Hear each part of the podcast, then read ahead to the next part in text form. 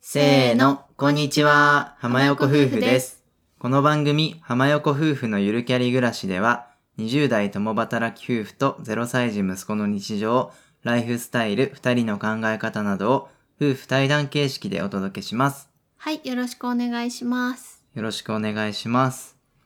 本日は、息子さんコーナーからお届けしていきたいと思います。はい、はい、最近あったトピックとして、うん、ついに息子さんが離乳食を始めました。おめでとうございます。すごくね美味しそうにパクパク食べてますけどうん、早くない？うん早いいやもう5ヶ月になったんですよ息子が。で、まあ離乳食って5ヶ月とか6ヶ月から始めるのが一般的って言われてて。うん結構息子さんはよでるもすごい出るようになったし、うんいつもそのご飯食べてる時に膝の上に乗せてたりするんですけどちょっと口もぐもぐとかしたりねなんか割と食に興味を持ち始めたかなって感じだったので5ヶ月過ぎてからあげ始めましたね、うんうん、まあ初日はちょっとね食べるかなっていう感じでうんうん見守ってたんですけど、うんもう一瞬で食べてね、うんあこれは食べるわってうん思うって、んうんそれからね野菜とかねお米とか食べてるんですけうど、んうんすごくね美味しそうに食べるからそうねこっちもとっても嬉しい気持ちになります今のところ特に好き嫌いというかなんか嫌だみたいなのなくて、うん、結構離乳食食べない子もいるみたいなのをママ友から聞いてたりしたんですけど息子さんは本当にそんなこともなくてうん、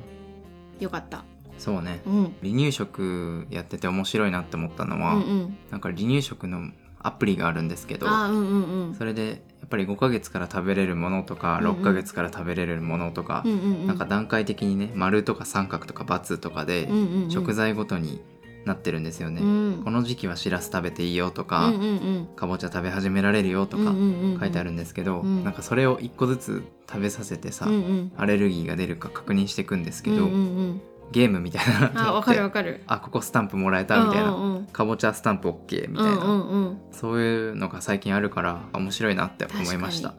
ワクチンのあれと一緒よワクチンもさなんかシールとかが貼ってってさ達成感になんていうの達成感を感じられるというあーかスタンプラリー的な感じなんだけど、そうね離乳食も予防接種ねそうあそうそうそう予防接種ね一緒だね うん丸がどんどんついてくっていうのは確かに面白い、そうねうん、まあでも私たちは結局本とかも買わなくてね適当にネットで調べて始めたんですけど今のところまあうん大丈夫そうそうだ ねまあもうちょっとね知見が溜まってから、うんあのまとめて気づいた学びとかはうんうんシェアしようかなと思います、はいとりあえずね始めたよっていうご報告でした、うんはいそれでは本日の本編は出産祝いでもらって嬉しかったものについてお話ししていこうかと思いますぜひ最後までお聞きください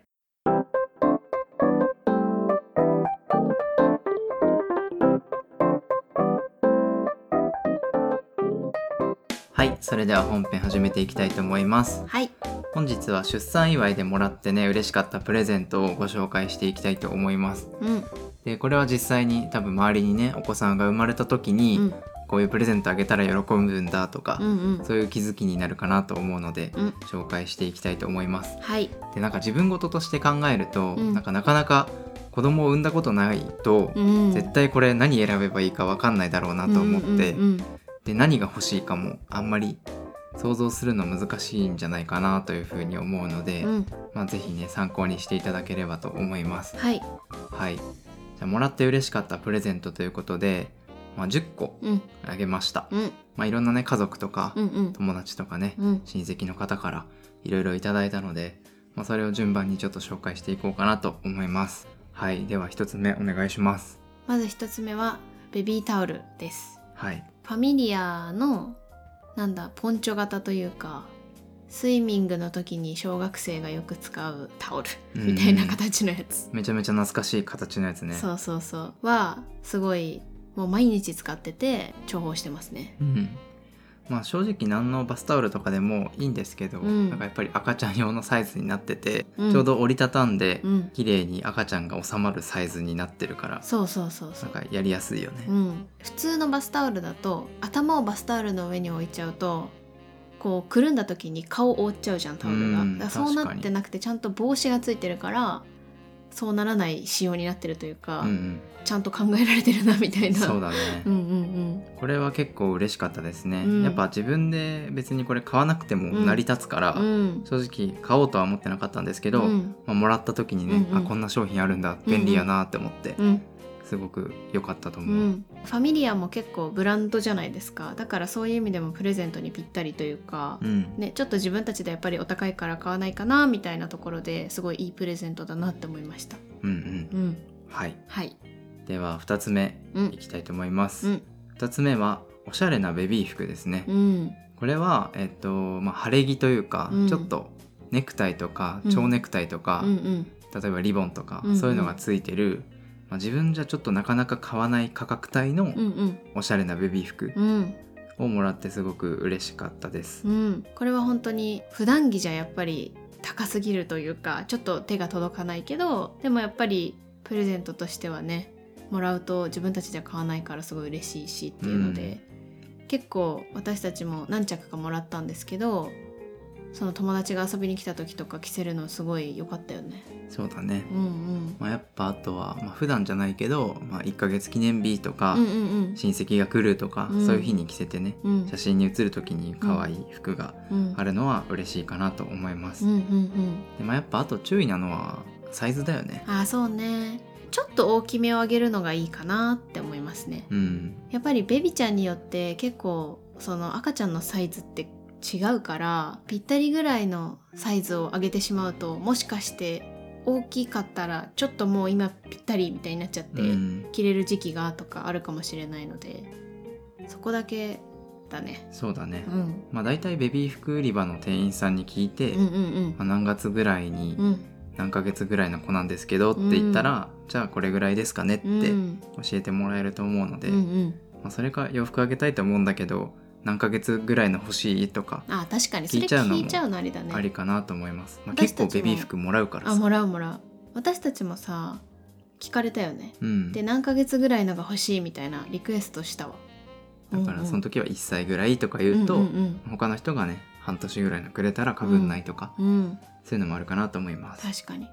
あと私個人的にこれすごい良かったなって思ったのがなんかそういうベビー服ってもらってすぐは着ないじゃん大体うんだからなんかその後に着たのをそのもらった友達に送ったりして大きくなったよみたいななんかそういう報告みたいなのもできるからそうねなんか良かったなと思って確かにうんもうちょっと大きくなった時に友達が来た時とかもね、うんこの服おじさんがあげたんだよとかさ、うんうんうんうんそういうコミュニケーションにもなるので、うんいいかなと思います、はいはい、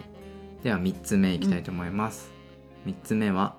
おしゃれなスタイですねうんスタイってご存知ですかねまあでも私たちも知らなかったよねそうねスタイって何語なのかな何語なんでしょう、ね英語 いや英語じゃまないあなよだれかけなんですけど、うねんそう日本語にしたらね 可愛くなくなったわ、 まあ、もちろんあのよだれがめちゃめちゃ出る子もいれば出ない子もいるんですけどやっぱり赤ちゃんがそのスタイをしてる姿って可愛いんですよねだからおしゃれなそのおしゃれ着というかさなんかアクセサリーみたいな感じでその友達が来た時につけるみたいな感じのスタイうんうんはプレゼントとしてもらって嬉しかったなと思いましたそうねうんで私たちがもらったのは一つはなんか名前がついててね、うんうんうんうん名前を刺繍できてうんそれがすごく可愛いので、うんやっぱプレゼントでねもうお名前が決まってる、うんうん赤ちゃんに送る時は、うんまあ名前彫るとか、うんそういうのもありかなと思います、うんまあ、スタイはしかも結構長く使える気がする服とは違くてそうねうんサイズとかそこまでないしうね、んなのでいいんじゃないかなそれこそスタイも高いものは絶対自分じゃ買わないじゃんうんだからプレゼントにはいいんじゃないかなと思いますはいはいでは4つ目お願いします4つ目は絵本ですはい子育てをしてる方ならおそらく聞いたことのある「だるまさんが」シリーズとあと「ゾウさんの散歩」っていう絵本とあと「いないいないばあ」をもらったんですけどいやー絵本なんてねこんなん何冊もらってもいいですからねうん絵本って我々の場合だとまあお互いのね実家がねずーっとね持ってたっていうのもあって、うんそこからもらってきたんですよ結構、うんでさらに、まあ、図書館もねうんうん活用してるから、うん自分ではあんまり買わないんですけど、うんかといって絵本って何冊あってもいいし、うんやっぱね夜寝る前のコミュニケーションとかになるから、うんまあ、絵本をもらって別に嬉しくないってことはないんじゃないかなとうん思います、うん思いますはい。はいまあ、ただね、超定番のやつをあげちゃうと、まあ、被る可能性があるので、そうねまあ我々もね、だるまさんがが2冊あるから、うん、まあ、破いた時用だと思ってそうだ ね。まあちょっとね、自分が本屋に行ってね、うんなんかこの絵可愛いなとか、そうやって自分のセンスでうんうん定番じゃなくて、そういうのを送るのもありかなと思います。そうですねはいはい。では、5つ目です。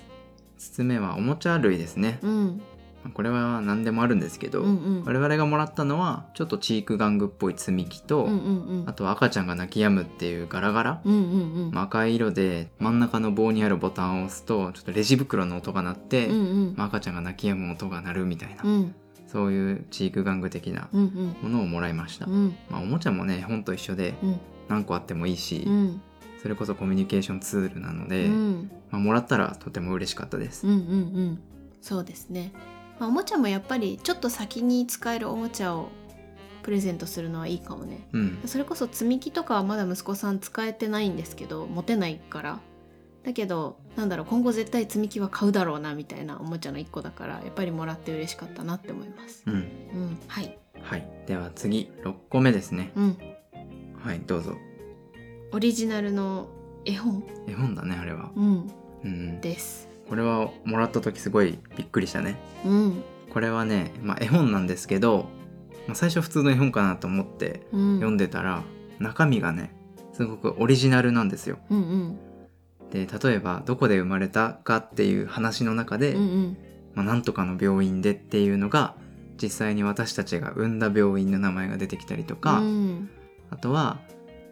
まあ、私たちが住んでる県とかね、うんうん市とかね、うんうんそういう地名を、まあ、うまく入れて、うんうんなんとかという地名のなんとかさんの家に生まれましたみたいな、うんそういう固有名詞をねあの絵本にうまく散りばめてあって、うんで、まあ、最後の方にそのもらった友達の名前とか、うんうんうんよく来る友達の名前とかも入っててうんうん「まるまるくんとまるまるちゃんは君の成長をいつまでも見守ってるよ」みたいなうメんうんッセージが入ってたりとか、うんそうやってねなんだろう絵本のストーリーの中うにん現実世界が紛れ込むみたいうんうな、んそういう絵本があってうんうんそれはね結構もらった時にびっくりしてねうん面白かったね面白かったそれこそあの体重とかね身長とかも入れられるようになってたりして、まあ、ちょっとそのまだ絵本としては文章が多いから息子さんにはまだ読み聞かせられてはないんですけど、まあ、もうちょっとしたらね一緒に読める感じのオリジナルな絵本なのでうんすごいプレゼントされて嬉しかったです。そうだねうん、はい、はい次が7個目かなうんうん、 7つ目は離乳食セットですねはい。リモアの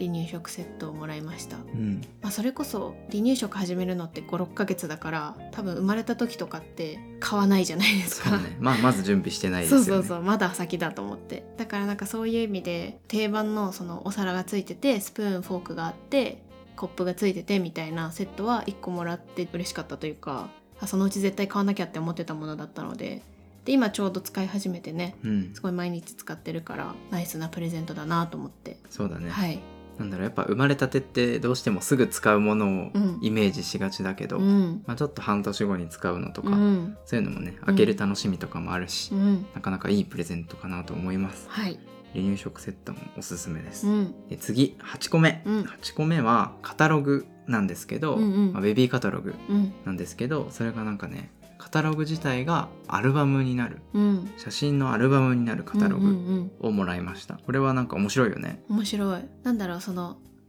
アルバムみたいに一個一個小分けというか、うんになっててそこにそのカタログの写真が入れてあるんだよね今は。うんうんでまあもう選んでカタログとして使い終わったらその中の紙を全部取り除いて写真を入れればアルバムになるっていうカタログなんですけどいやこれはめちゃめちゃアイディアだなと思って。そうねうん、いやでもあれ全部撮るの大変そうだよね確かにいや、まあ、上から入れればいいのかな確かにうん、でもなんか見た目もすごい可愛くってちょっと布っぽい感じでねうんなんか赤ちゃんっぽい感じというか、そうだねう、ん、だった確かしに、うんうんうんまあ、何を送ればいいかわかんないとか、うんそういう風に迷った場合は、うん、結構いいかもしれないですそうだね中身も割とおもちゃからなんだろうその普段使うものなんかおくるみとかなんかそういうのとか、まあ、あとはお母さんが使うものとか家電とかも結構なんか多岐にわたってた気がするので、うん、何を送ったらいいかちょっとわからないなっていう場合はカタログもいいなって思いました。うん。うん、はい、はい。では、9個目ですねう。ん9個目はおむつケーキです。うんこれはね、結構聞いたことある人もいるんじゃないかと思うんですけどう、んまあ、おむつで作ったケーキですね。うん、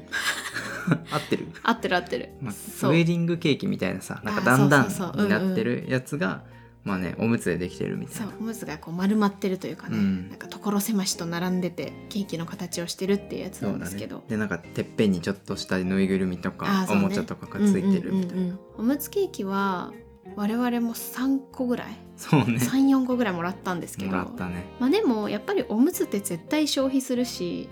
もらってすごいなんだろう使わないことは絶対ないから、うんよかったです。そうねうんそのおむつケーキについてるなんだガラガラというかおもちゃとかも、なんだかんだめっちゃ今息子さん気に入って使ってるのとかもあるのでう、んなんかすごい重宝してますね。そうねう、ん、まあ、これもおむつのサイズが一応選べて、うんうん新生児サイズとか S とか M とかあると思うんですけうど、ん、まあ、まあ S からかなそうだね、うん、新生児サイズは結構揃えちゃってることも多いと思うのでそうねうんうんうん S サイズ以降うをん、上げるのがいいかな我々はあのベビーシャワーっていうまだ生まれる前に S サイズのおむつのおむつケーキをもらって生まれた後はもう M サイズをもらいましたね、うんうんまあ、生まれちゃってたらちょっと赤ちゃんの成長にもよると思うからちょっと S だともしかしたら余っちゃうみたいなことがあるかもしれないので、そうねうん、M サイズ以降っていうのはいいうんチョイスかなと思いましたそうだねうん、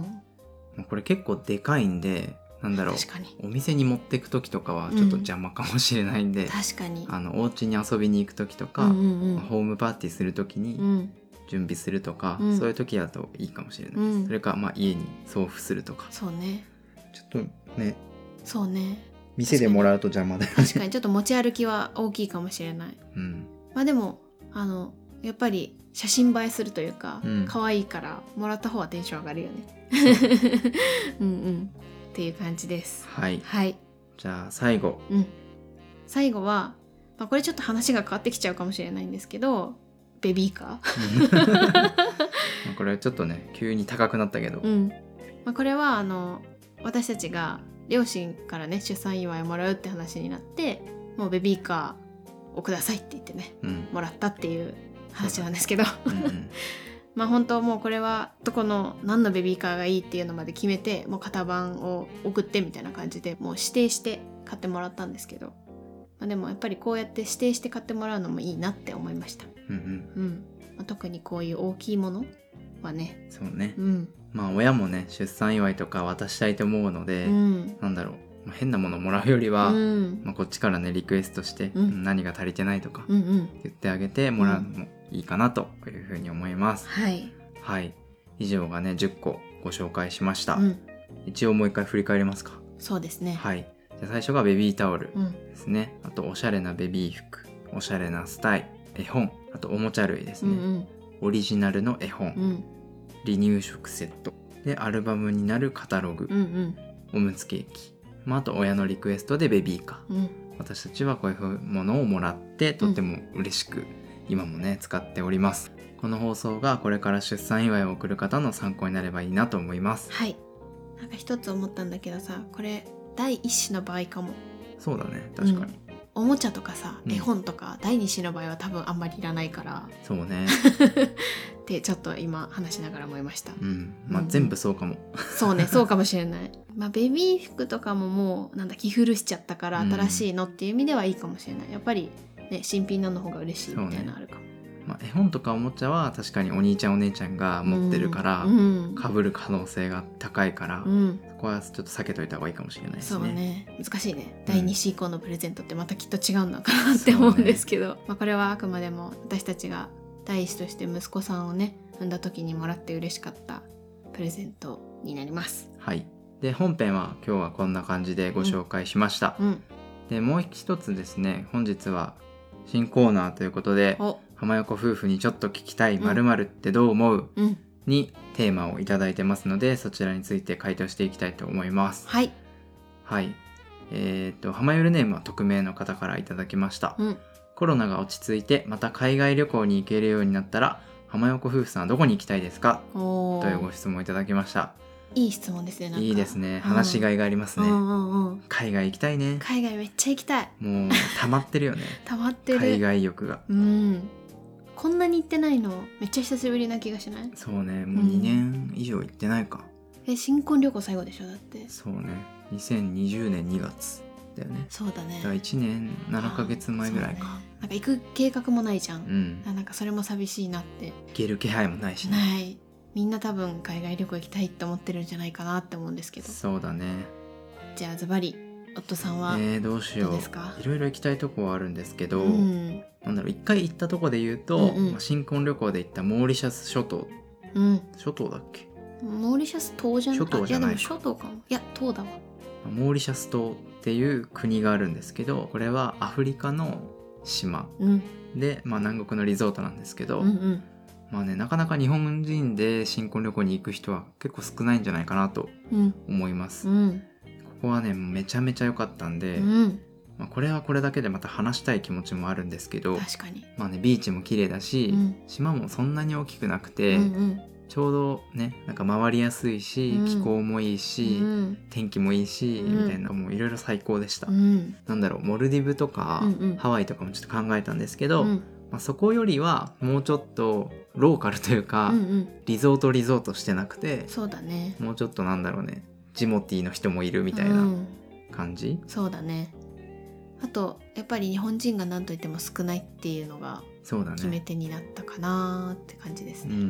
うんうんまあ、欧米の人のリゾート地っていう感じをイメージしてもらうといいかなと思うんですけど、ちょっと日本から行きにくいんですよ直行便なくてそうね、うんうん我々はドバイ経由で行ったんで、うん8泊10日とかそうだねで行ったので、うんまあ、それぐらいちょっと余裕がないと割と遠いしねそうね行きづらいですまあでも本当にいい思い出しかなくて海もあるし自然もあるみたいな感じなのでね、山も登ったりねそうだからもうモーリシャスは確かにもう一回行きたいうん、いつかまた行きますよ行きたい子供連れて行きたいってさ当時も思ったよねそうねねなんかすごい子連れで来てる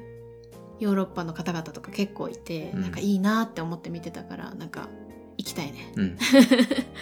うん確かに、我々がね新婚旅行から帰ってきてすぐぐらいにね、うんあの座礁問題があって、うんまあ、当時ニュースは騒がせてたんですけど、うんうんうんまああの石油とかね、うんそういうタンカーがねそう座礁しちゃってそうちょっとオイルが漏漏れれちちゃゃっっててねサンゴ礁とかちょっとねどうなんだろうっていうのもあるかうんら、復活にかなりね時間がかかるとかいう、そういうニュースを見てるので、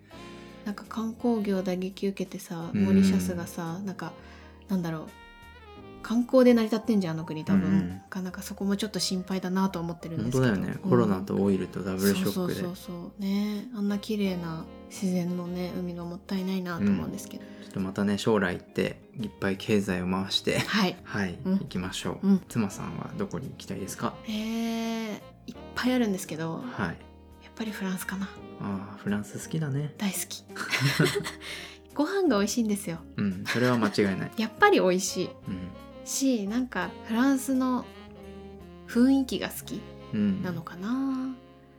うんパリも行きたいし南仏も行きたいしフランスに行きたいなうんうん、大学の時にフランスに留学しててね う、んでパリに住んでたんだよねそしゃれてるうしゃれてる 自分で言ってるマジでいいなもう一回住もう住みたい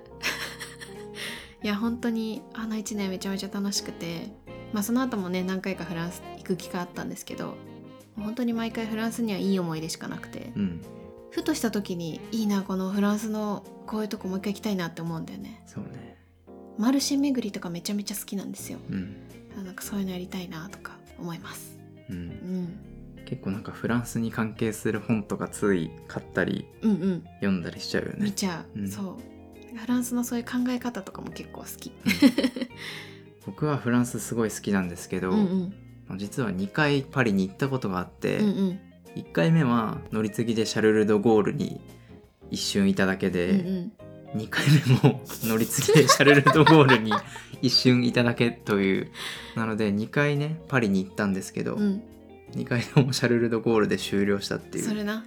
そうパリには行ったことのないヨットさんっていうそうだねそうただトゥールーズっていうめちゃめちゃマイナーなフランスの都市には行ったっていう謎の、そうだからシャルル・ド・ゴールは2年連続行ったんですけど、うんパリには行ったことないし凱旋門も見たことなければエッフェル塔も見たことない逆にレアだからさいやーねもうこれからもずっと経由地としてねそうえあれじゃないあのかまいたちのさ「お前ああトトロ見たことない」みたいなあれと一緒だと思うそうお前はパリに行ったことあるけそどう俺はまだ選べる選べんねんってやつ2つ目というかもう一個行きたいとこがあってやっぱり南イタリアに行きたい、うん 今夏だからかもしれないけどやっぱり行きたいないやいいねシチリアとかねうん行きたいアマルフィとかねうん前カプリとかにね夫さんと行ったことがあるんですけどおい美味しかったじゃカプリ食べたカプリチョードじゃねえんだから ん ちょっと今綺麗だったっていうのとその次にピザとかのあの食べたものが浮かんできてつい美味しかっ美たって言味っちゃった南イタリア美味しかったなうん南イタリアも夏に行くとやっぱりすごい気候が良くて日本と違くて全然ジメジメしてないんですよ、うんカラッとした暑さというかそれでなんだろうそこで食べるあのピザとかさなんかなんだろうビール私ビール飲んでないけど ビール飲めねえだろあとグラニータとかうんレモンのそうねうーん南イタリアもやっぱり夏になったら行きたいなあれを見たたくなるねあの映画なんだあれあれあれだよグラニータっぽいやつおよえなんだあれ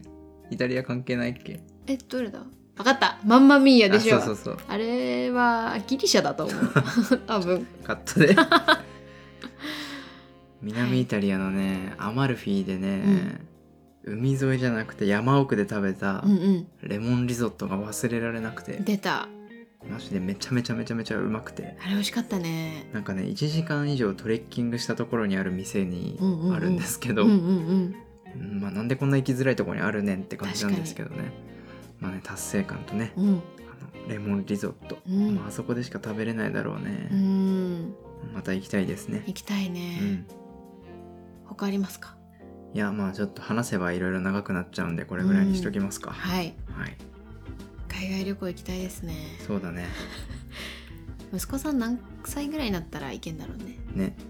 でも行くとしてもさやっぱヨーロッパってちょっと難しいかもね遠いもんね遠いし、まあ、バカンスだったらいいのかなでもやっぱり観光って難しいじゃんちっちゃい子供がいると、んそうするとリゾートの方が行きやすいというかそうねハワイとかかなまあ息子さんは覚えてないだろうけど我々が行きたいからどっかにねうん連れてくと思いますけど、うん行きましょうはいコロナが落ち着いたらはいはいもう早くコロナも落ち着いてくれということでうん本日は締めたいと思いますはいはい。浜横夫婦のゆるキャリ暮らし、今回の放送は以上です。各種ポッドキャストなどで配信しています。ぜひ登録、フォローよろしくお願いします。また、お便りはリンクから送っていただけます。2つコーナー募集しております。1つ目が、先ほど言ったような浜横夫婦にちょっと聞いてみたいことを、うんうん短文でいいので簡単に送っていただけると嬉しいです。もう一つはおすすめの本ですね。あなたのおすすめの本をぜひ教えてください。はいはい。それ以外にも感想とかお待ちしております。では最後まで聞いていただいてありがとうございました。また次回の放送でお会いしましょう。ありがとうございました